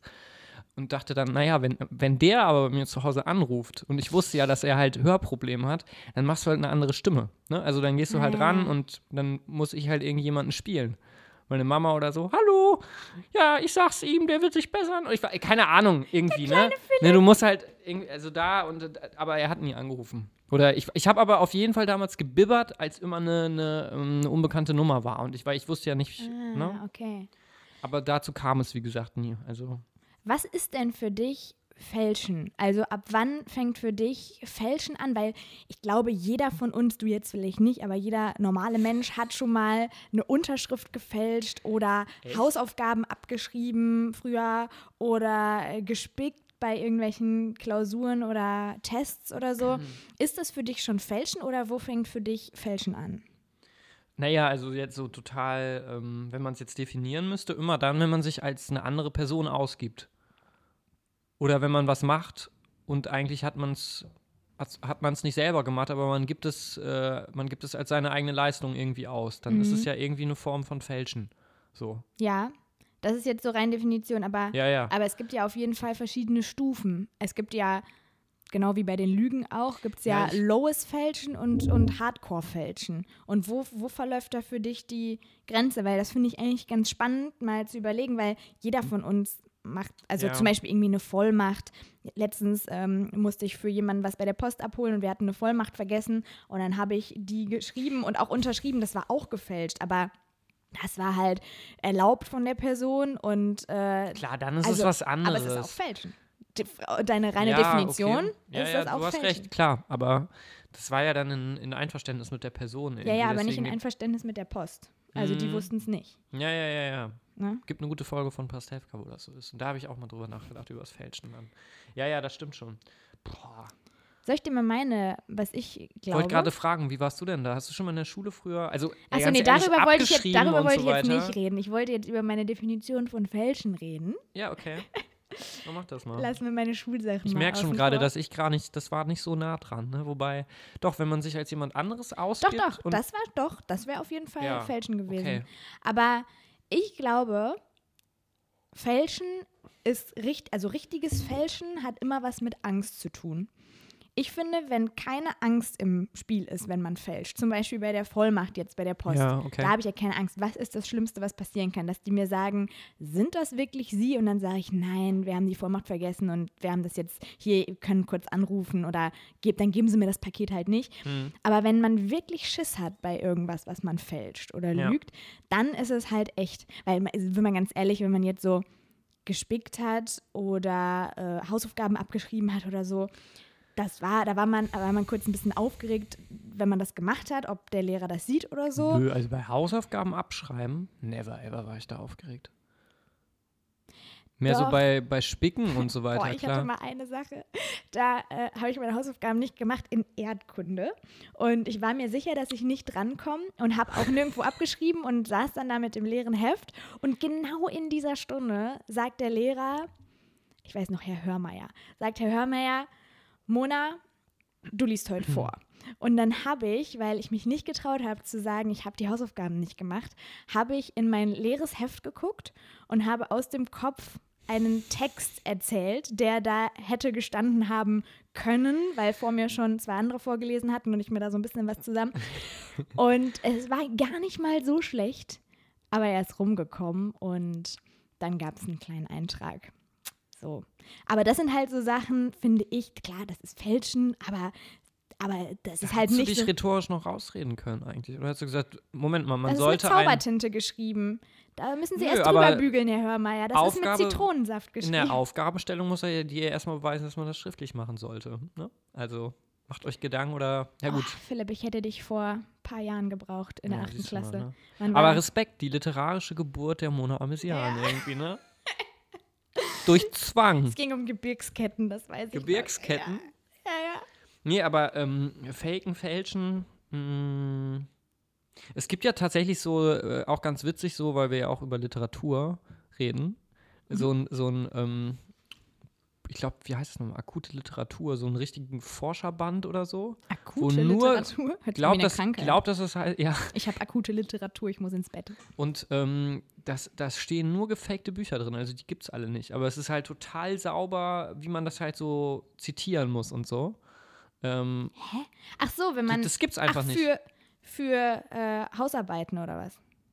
Ja, also es ist jetzt nicht für die Zwecke Hausarbeit oder so. Ich weiß gar nicht, warum, warum man das Buch überhaupt kaufen kann oder ob das auch so ein, so ein, so ein, weiß ich nicht, irgendwie so ein stylisches Buch oder so ist. Aber es ist auf jeden Fall, die ganze Literatur gibt es nicht. So. Die da aufgelistet ist. Da hatte Müsste jemand ganz viel Zeit und ganz viel Langeweile. Ja, kann man auch so sagen. Ja. Ja. Ja, Was es alles gibt, ne? Was es alles gibt. Aber ich war auch erstaunt von dem Buch jetzt, was er da reingeschrieben hat, dass es diese, ähm, was hat er sich da, was hat er, es gibt doch diese Szene, da hat er auch draus, draus vorgelesen, ähm, wo er sich da erstens mal was bestellt hat, also so Stempel, ja, von der Ach, Schule, ja, ja, ja. mega teuer und dann Aus aber auch Tschechien irgendwie so, so. Zeugnisse und alles mögliche, was es da halt alles Also ich glaube, wenn der, Sachen gibt. wenn der Krass. die Zeit ins Lernen reingesteckt hätte, die er ins Fälschen gesteckt hätte, wäre er zum gleichen Ergebnis gekommen. Das hat er ja auch gesagt, ne? Ja. Das hat er ja auch gesagt. Also eigentlich ist es so, aber es geht ja eigentlich dann auch um dieses, das hat ja so eine Eigendynamik. Ja, ne? vor du allem- fängst einmal an und du kommst nicht mehr raus. Und du kommst auch nicht mehr rein in den Stoff, wenn du einmal halt abgehängt bist. Es ist halt, glaube ich, Ja. echt schwierig, so Mathe oder so. Wenn du da die Grundlagen, wenn du Plus und Minus nicht kannst, dann kannst du irgendwie hinter Kurvendiskussion auch nicht. Ja, also gut. jetzt so ganz hart gesagt. Boah, Kurvendiskussion, ey, da krieg ich direkt Gänsehaut. X- und Y-Achse war das, ne? Nee, ach komm, wir, wir sind ein Literaturpodcast. Genau. Wir, wir müssen nicht über Kurvendiskussion reden. Aber was ich super spannend fand am Buch war auch diese Familie, in der Benedikt, also die Mhm. Hauptfigur, aufwächst, weil das ja diese absolute Fake-Familie vorm Herrn ist. Also man guckt sich die an von außen, also Leute, die da zu Gast kommen zu irgendwelchen Charity-Events und so und sehen halt nur diese super dekadente Mutter, die alles managt, fünf Sprachen spricht, den Sohn, den Tennisprofi mit den guten Noten, der Vater, der Chirurg, aber der Vater faked äh, Diese Praxis da unten die im Praxis Keller. im Keller, die Mutter faked den ganzen Tag, irgendwie lässt sich Fake anrufen von ihrem Sohn, bezahlt dem da Geld für und der Sohn, ja, der faked ja sowieso. Und das fand ich ganz spannend, weil ich äh, das ganz oft in der Literatur und auch in Serien und so habe. Guck mal, jetzt heute sage ich die ganze Zeit Literatur. das ist, finde ich, ich, hab, ich beobachte das Ja, ja. und ich finde diese Entwicklung sehr gut. ja, ich finde deine Trinkentwicklung auch sehr gut, dass du Fakt trinkst und keinen Ja, Kaffee warte, ich mehr. nehme direkt mal einen Schluck. Also, in Büchern und in Serien ist es oft so, dass, oder eigentlich nie so, dass eine reiche Familie glücklich ist. Es Stimmt. gibt keine, nenn mir irgendein Beispiel von einer glücklichen, reichen Familie. Die reichen Familien, die haben alle immer einen Knacks und die sind alle immer so, dass die, du hast ein Beispiel, ne? Ja, in der Serie. Kennst du noch alle unter einem Dach? Super alt. Nee, kenn ich nicht. US-Serie und da gab's, da gab's auch einen richtigen Freak drin, aber das war der nervige Nachbar, Steve Urkel. Der hat immer gesagt, war ich das etwa? Doch, du kennst die Serie bestimmt. Nee, kenn ich nicht. Doch, Und da sind die Reichen, die happy. Ja, was halt, das ist eine normale Mittel. Also der Vater ist Poli Polizist gewesen und ich glaube aber, die Mutter hat, meine ich, auch noch gearbeitet. Mittelschicht so. Okay, ich meine aber so wirklich, also die hier, die Ja. sind ja schon sehr, sehr dekadent reich, wenn man irgendwie vom klar. Lions Club da im Garten Voll. am Pool. Eiskalte Engel, da sind es ja auch die richtigen so. Rich Kids. Die ja, das stimmt. Aber es ist und vor allem immer böse, ne? genau, es ist böse oder oder halt wirklich so nach außen hin alles supi und dann geht die Tür zu und dann geht's ab. Dann entweder wird nur gestritten oder alle haben irgendwie Dreck am Stecken ähm, oder so. Und ich, ich glaube, wenn man bei sehr vielen Familien äh, mal hinter die Türen gucken könnte, jetzt egal ob ganz reich oder nicht. Ich finde das ja immer spannend, so mir zu überlegen, wie wirken so Familien nach außen, auch so Familien von Freunden oder so Mhm. früher in der Schule und dann war Mhm. man da und dann wurde da rumgeschrien oder keine Ahnung. Das fand ich immer eigentlich ganz spannend und man kennt das ja auch ein bisschen von der eigenen Familie so. Ich kenne es vor allem so jetzt von, von Büchern, äh, beispielsweise, wo das, wo ja auch so ein Doppelleben oder so ein Schwindel die ganze Zeit ist. Ich meine, wir hatten es ja letzte Woche mit dem Karl May, wobei das nochmal ein bisschen eine Ja, andere ein bisschen Kategorie. anderes. Ja. Wobei ähm, der auch, ja, ja, also der also hatte es auch gibt ein ja zum. Beispiel, ja, es gibt ja diese Szene aus Herr Lehmann zum Beispiel im Buch von Sven, Zack, da zieht er das Buch Da unterm Tisch hervor. Sven Regner äh, Roman, ähm, du hast ihn ja auch gelesen, Ja, glaube ich ich, ne? Ja. Und Herr Lehmann spielt da ja auch seinen Eltern vor, die kommen ihn halt irgendwie in, in Berlin besuchen. Äh, und er spielt denen halt vor, dass er halt der Geschäftsleiter von einem Restaurant ist. Und es ist halt total witzig, weil es ist einfach total der schäbige Kneipenladen einfach nur ist, wo sich dann seine Freunde alle extra als Kellner und so weiter verkleiden, um ihm dann, um dann diesen Eltern irgendwie eine Flasche Rotwein, eine ausgewählte äh, Flasche zu bringen. Und er überredet dann seine Eltern so ganz nebenbei, dass es halt, dass sie doch bitte, bitte den Schweinebraten bestellen sollen. es gibt halt einfach nichts anderes, was man da irgendwie essen kann. Und das ist ja auch irgendwie so eine Art Doppelleben und das ist halt irgendwie immer extrem witzig. Und natürlich. es gibt in Büchern halt auch irgendwie nochmal so einen anderen, so einen Twist. Also irgendwie muss man ja in Büchern auch eine Spannung aufbauen und eine Fallhöhe. Und das ist halt oft auch so ein Mittel dafür. Voll, genau. Wobei in Herr Lehmann würde ich jetzt gar nicht sagen, dass es da um Doppelleben geht. Das sieht man, glaube ich, eher so bei Katrin Wessling, die ja auch mal bei dir zu Gast war. Ja. Da ist es dann eher traurig, weil sie nach außen hin so spielt, dass alles super toll ist und super geil und eigentlich ist sie Hinten rum der ziemlich- Drogenjunkie, ja. und ziemlich fertig, genau. Ja, wo gibt es das noch? Auf eine witzige Art fällt es mir ein bei ähm, Moritz Nittenjakob, der Milchschaumschläger. Kenne ich nicht. Das super witziges Buch. Also ich fand es super witzig. Da ähm, macht die Hauptfigur, ist auch so ein bisschen autobiografisch, er selber hat das Okay. nämlich auch gemacht, ein Café auf. Ja. Und ähm, seine Frau ist äh, Türkin und dann kommt die komplette türkische Familie ähm, zu Besuch und dann tun die halt so, als wäre das Café komplett alkoholfrei und so. Und da gibt es ganz, ganz, ganz witzige Szenen, wo halt immer gefaked wird, dass dieses Café eigentlich ein ganz anderes ist, als es wirklich ist. Und äh, ich glaube, solche, solche Szenen, das meinte ich mit, es, es gibt dem Buch ein bisschen Tiefe und nochmal eine andere Facette und halt wirklich eine Fallhöhe, dass, weil man halt weiß, bei einem Fake kann es auffliegen und das baut halt automatisch Spannung auf. Mhm. Ähm, ob das jetzt in so einer witzigen Art ist oder halt so hart wie bei Katrin Wessling mit den Drogen und so. Und man will halt immer unbedingt wissen, wie geht es am Ende aus. Deswegen habe ich ihn halt auch gefragt, Thomas, wann ist es bei dir aufgeflogen und so, weil das will man halt wissen. Ja, klar, das fand ich auch ziemlich spannend. Aber ich finde, bei ihm ist es ja, und auch in dem Buch so, ist es ja noch relativ witzig so. Es gibt ja, weiß ich nicht, auch sowas wie Mrs. Doubtfire. Ist jetzt ganz anders, Mhm. aber auch so eine Art Doppelleben, wo, ne, wo kennen, kennen wir ja vielleicht noch, da verkleidet sich ja ein Vater als alte Nanny nur, um seinen Kindern näher zu sein, weil er sich von seiner Frau getrennt hat und er die halt nur einmal die Woche sehen kann. Mhm.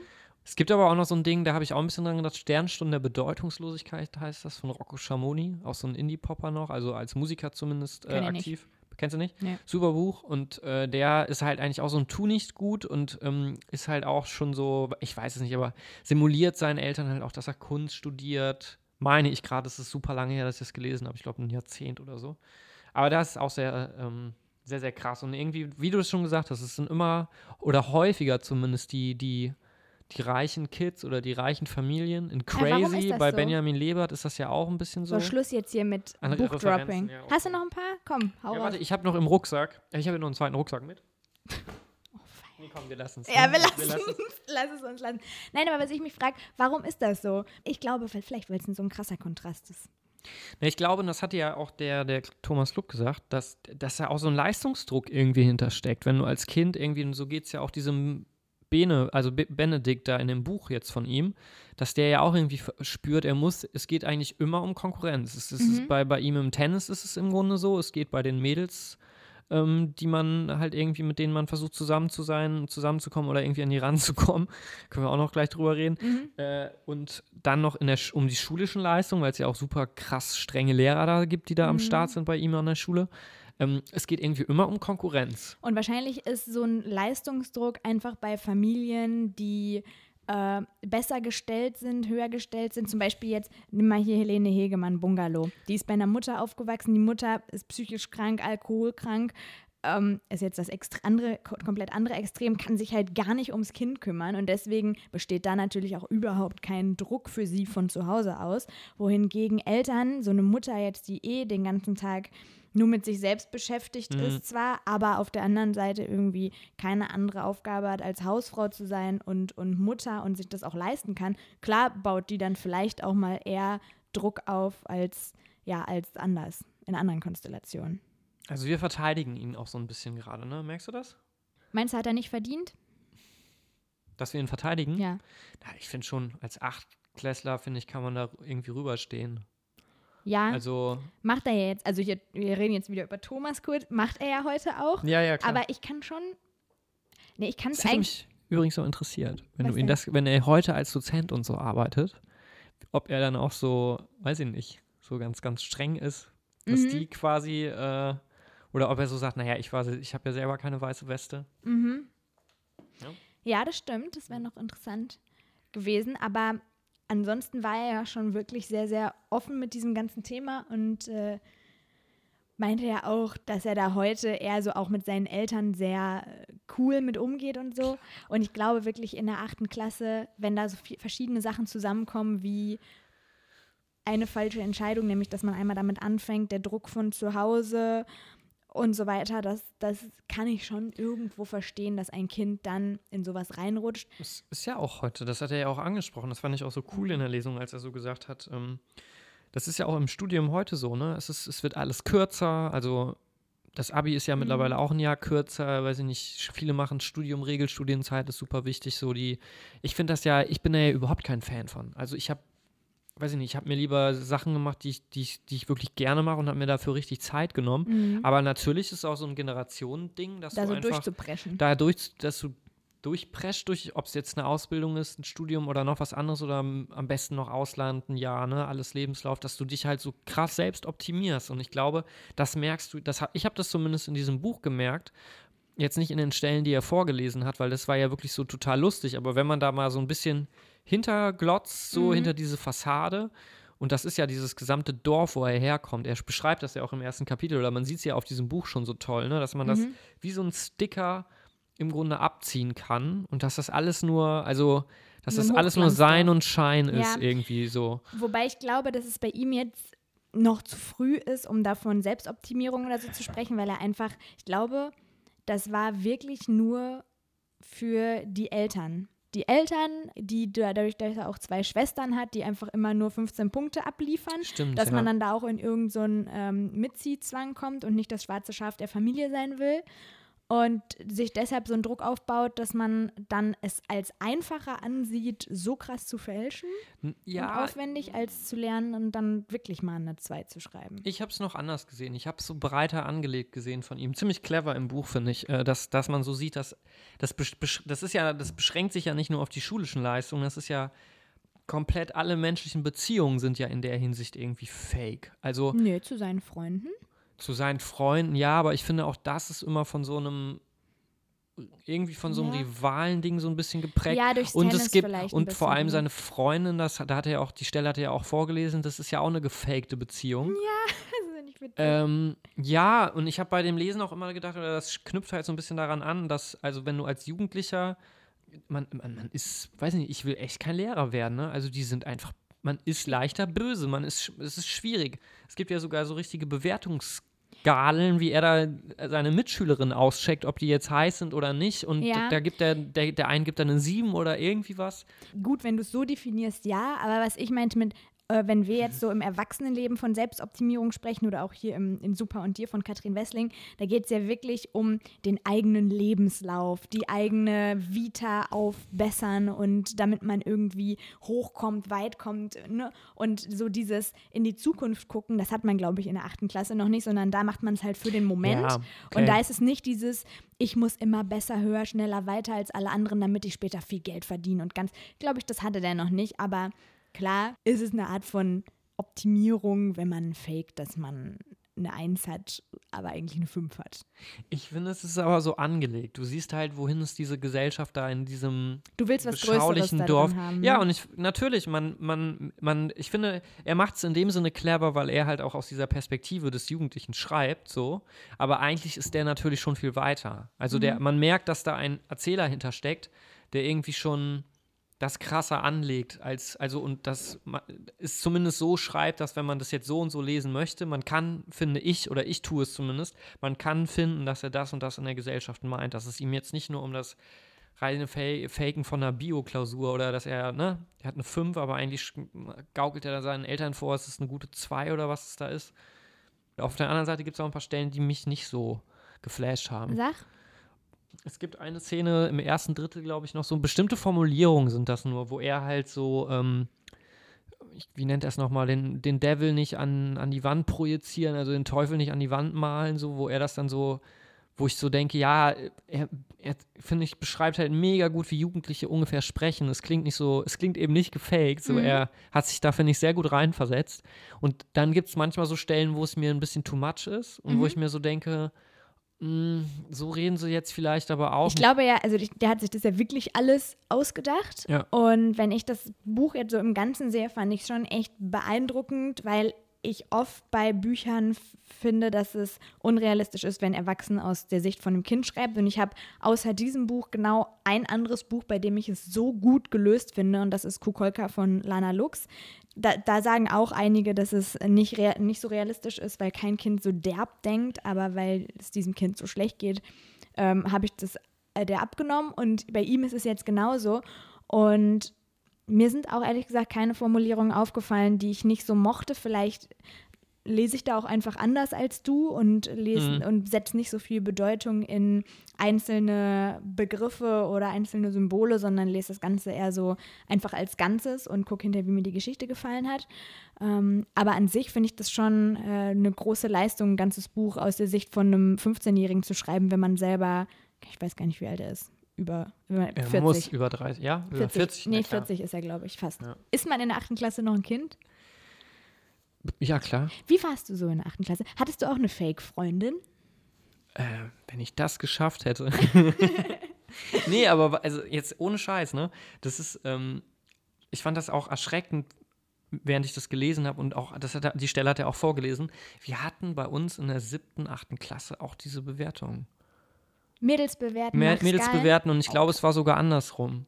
Und das ist, es ist ja, also ich kann darüber lachen, aber es ist natürlich trotzdem steht es natürlich für dieses Ding, dass du Leute einfach, dass du ja Menschen wie, wie, wie so, weiß ich nicht, wie so, auch wie so Produkte fassen. Mhm. Das Ja. ist halt schon echt eigentlich, also es ist total lustig in dem Buch, aber es ist eigentlich, wenn du es dann mal weg von dieser Perspektive, die halt total lustig und unterhaltsam und entertaining geschrieben ist, es ist, es steckt schon, es ist schon krass, es das ist ist schon halt traurig. diese Zeit, in der man anfängt, sich für das andere Geschlecht oder das gleiche Geschlecht zu interessieren. Ähm, ja, geht Ja, ja, beides. Nein, und natürlich. wir hatten da früher, wir haben das nicht so offensichtlich gemacht, sondern bei uns waren Briefbücher total. in- Hatten wir auch. Also du hattest dann mit einer Freundin oder mit mehreren Briefbücher und in meiner Hochphase hatte ich, glaube ich, mit fünf Freundinnen oder so so ein Briefbuch und dann noch eins in einer Dreierkonstellation und dann schreibt man da halt immer was und gibt es am nächsten Tag wieder der anderen. Und letzte Mal, als ich umgezogen bin, habe ich die Kiste damit wiedergefunden, habe auch einer Freundin jetzt eins geschenkt zum Geburtstag und das ist so hart. Also es ist echt witzig auch, aber es ist wirklich, wir haben einmal die Klasse, alle Namen aufgeschrieben und dann sollte man dahinter immer ein Adjektiv zu jeder Person schreiben, also immer abwechselnd, eine Schulnote zu jeder Person und noch irgendwas, ein Smiley oder so dahinter. Das ist ja auch sowas, ne? Voll. Es ist so hart, was Ja. man, wie schlimm man war in der achten. Also, Ja. ich habe diese Bücher Gott sei Dank nicht mehr. Aber nee, in den Büchern war das, glaube ich, ganz cool. Da, war da, da hatten wir gar nicht so. Das, glaube ich, da, die hätte ich sogar gerne noch. Ich, ich meine nur, das war tatsächlich auch sehr kurz. Aber man weiß halt auch gar nicht, wer mit dem Quatsch angefangen hat, weißt du? Sondern das hat sich Schaukelt halt sich so dann auch so hoch wahrscheinlich. Und ja, so genau, einer und das ist so. genau und das finde ich ist und deswegen finde ich dieses Buch vielleicht auch insgeheim so ein bisschen traurig, weil es gab ja tatsächlich keine Person, also ne, in dem, in Mhm. dem Buch wie ich fälsche Look und Gutes tat, es gibt ja keine Person, die jetzt irgendwie so eine Art positives Vorbild für diesen für diesen Teenager ist. Nee. So, und das, das ist dann halt irgendwie schon krass, vor allem wenn man weiß, wie sehr man halt dann von so einem Denken durchdrungen wird, irgendwie so, ohne da jetzt zu krass das zu formulieren. Mhm. Ja. Aber Na gut, er hat halt das Tennis, wo er wirklich gut drin ist, ja, aber auch wieder Leistung. aber auch wieder Leistung, genau. Aber Übrigens wusste ich, was ein Slice ist. Um mal kurz auf deine Ehrlich? Instas. Ja, ich wusste, was ein Slice ist, aber ich kann's, kenn's vom Golf. hast du schon, du spielst Golf? Ich habe als Kind äh, oder als Jugendlicher habe ich auf jeden Fall auch ein bisschen Golf gespielt, ja. Ehrlich? Ja. Aber ich weiß nicht, ist das, du ist, ist das, erklär das mal kurz, weil da, du Ein bist da noch mehr im Tennis ja, drin. ich kann's jetzt. Ein Slice ist ein normaler Aufschlag, aber dabei drehst du den Schläger so ein bisschen ein, gibst dem Ganzen ein bisschen mehr Drall und dann macht das nicht dieses, dieses normale Okay. Geräusch, sondern so ein bisschen so ein, so ein Zischen dabei. Okay. Und wenn es dieses Zischen macht und der Ball geht automatisch ein bisschen mehr nach links. Also wenn gerade irgendwer zuhört, der gut Tennis kann, dann sagt mal, ob das stimmt oder nicht so. Auf jeden Fall hat Ramon, mein Tennistrainer, mir das so erklärt. Sieht man bei Insta übrigens. ja, genau, ne? wenn, ihr, wenn ihr euch das angucken wollt in unserer Insta-Story. Ähm, ich war auf jeden Fall top ausgestattet und hatte auch sogar ganz okay Spaß. Also Ja. So, Philipp, ich glaube, es ist Zeit für dein, du hast ja versprochen, dass du in dieser Folge den Abschluss sprichst, die Verabschiedung mit dem großen Werbeblock. Ich bin Okay. gespannt. Ich hoffe, du hast dir was Kreatives überlegt und vorbereitet. Bitteschön. Ungelogen. Es war sehr schön, in deiner Küche über dieses Buch wieder zu reden, wie ich fälschte, log und Gutes tat. Nächste Woche wird auch wieder richtig gut. Ja, was, was, Du, ja, ja. und folgt unserem Instagram. Ach, das meinst du Account. jetzt? Ach so, ach so, ja, ich bin noch die total wichtigen andere- Sachen. Folgt unserem Instagram-Account Stories offiziell. Stories.offiziell. Sehr gut. Ja, meine Güte, ich war gerade so aufgeregt. Und was deswegen. kann man noch machen? Wo kann man uns denn noch so bewerten, Philipp? Natürlich bei iTunes. Schreibt uns gerne eine Rezension. Und äh, bei Spotify. Nicht, dass man, also nicht, dass man da auch faken kann, ne? Kann man bestimmt auch Kann, faken. kann man bestimmt, ja. Aber Ja. macht es bitte nicht. Sagt ehrlich, was ihr denkt. Vor allem, wenn ihr es gut findet, natürlich. Nur dann. Ja, finde ich, hast du, hast du gut gemacht, Hab ich gut, gut gemacht? Ja, ich habe jetzt nichts notiert oder so, ne? Das war alles das äh, war alles aus, ist ja der Wahnsinn, ey, wie du Sätze aus dem Kopf hier rausballerst. Wahnsinn, ne? Zum Schluss noch ein Zitat. Ich habe ins immer. leere Heft geguckt, wie du damals in der Schule und habe einfach Die losgelegt. Gebirgsketten Ja. in den Alpen. Willst du noch ein äh, spontanes Zitat aus dem Buch als einen Abschlusssatz? ja, Moment. Zählen konnte meine Mutter jedenfalls nur auf mich. Ein kurzer Satz. Du hast immer so kurze Sätze Ja. am Ende. Zählen Aber man muss sagen, dieses Buch ist ja, das lebt ja von den kurzen Ja, Sätzen. stimmt, das hat ist, sehr ne? viele kurze Sätze. Ciao, macht's gut. Bis Tschüss, nächste Woche. bis nächste Woche. Das war ein Podcast von Funk.